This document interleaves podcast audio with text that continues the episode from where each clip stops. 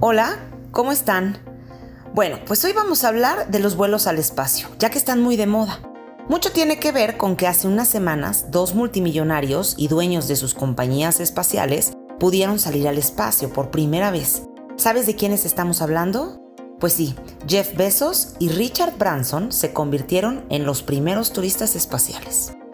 Y bueno, hablando de hacer historia en vuelos al espacio, hoy vamos a recordar a una mujer que en su momento también hizo historia.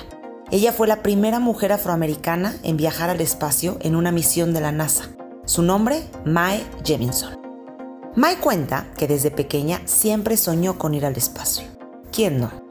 Y pues ella creció viendo la serie de televisión Star Trek. En esa época había muy pocas mujeres que habían salido al espacio. Sally Ride, la primera norteamericana en hacerlo, era una de ellas. Pero Mae notaba que no había mujeres como ella en las misiones espaciales, por lo que su modelo a seguir fue la teniente Nayota Uhura, del universo de Star Trek, pues se sentía identificada con ese personaje ficticio. Mae Jemison nació el 17 de octubre de 1956 en Alabama, pero se crió en Chicago, Estados Unidos. Sus padres siempre apoyaron sus sueños de convertirse en científica. Fue una alumna sobresaliente.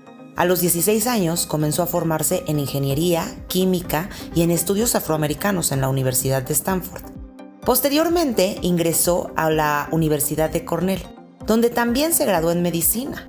Entre 1983 y 1985 trabajó en los cuerpos de paz en Liberia y Sierra Leona, en África.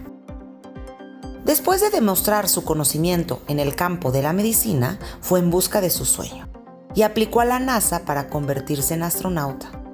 En 1987 fue una de las 15 seleccionadas dentro de 2.000 candidatos. Después de una serie de preparaciones, en 1992, Mae Jemison se convirtió en la primera mujer afroamericana en salir al espacio. Su misión fue a bordo del Shuttle Endeavour y duró del 12 al 20 de septiembre de ese mismo año. Durante su estancia en el espacio realizó investigaciones sobre mareos en los vuelos espaciales, la pérdida ósea, es decir, de los huesos, y algunos experimentos con ranas y renacuajos. Jemison decidió llevar varias pertenencias especiales a ese viaje para hacer presencia de la cultura afroamericana en el espacio e intentar que nunca más quedara relegada. Entre los objetos que llevó estaba una estatuilla africana, un póster de Judith Jemison, una bailarina muy famosa norteamericana, y una foto de Bessie Coleman, la primera mujer de color en conseguir una licencia de vuelo. Al año siguiente, Mae Jemison abandonó la NASA para empezar sus propios proyectos y empresas con fines científicos, entre las que destaca su propia consultoría científica y tecnológica, así como una corporación que crea dispositivos que ayudan a los médicos a monitorear diariamente el sistema nervioso de sus pacientes.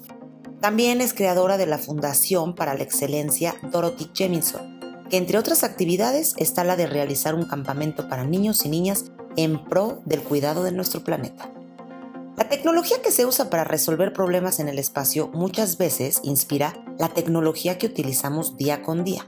Por ejemplo, el GPS, que ahora lo utilizamos para ir a cualquier lugar, se inventó para la navegación de los satélites. Esto siempre inspiró a Mae Jemison para fomentar el interés en el desarrollo tecnológico y científico en niños, niñas y jóvenes. Esta mujer es un ejemplo no solo para las mujeres, sino para otros grupos minoritarios. Pues tal y como ella decía, la primera cosa sobre el empoderamiento es entender que también tienes el derecho de estar involucrada y después tomar el riesgo de contribuir.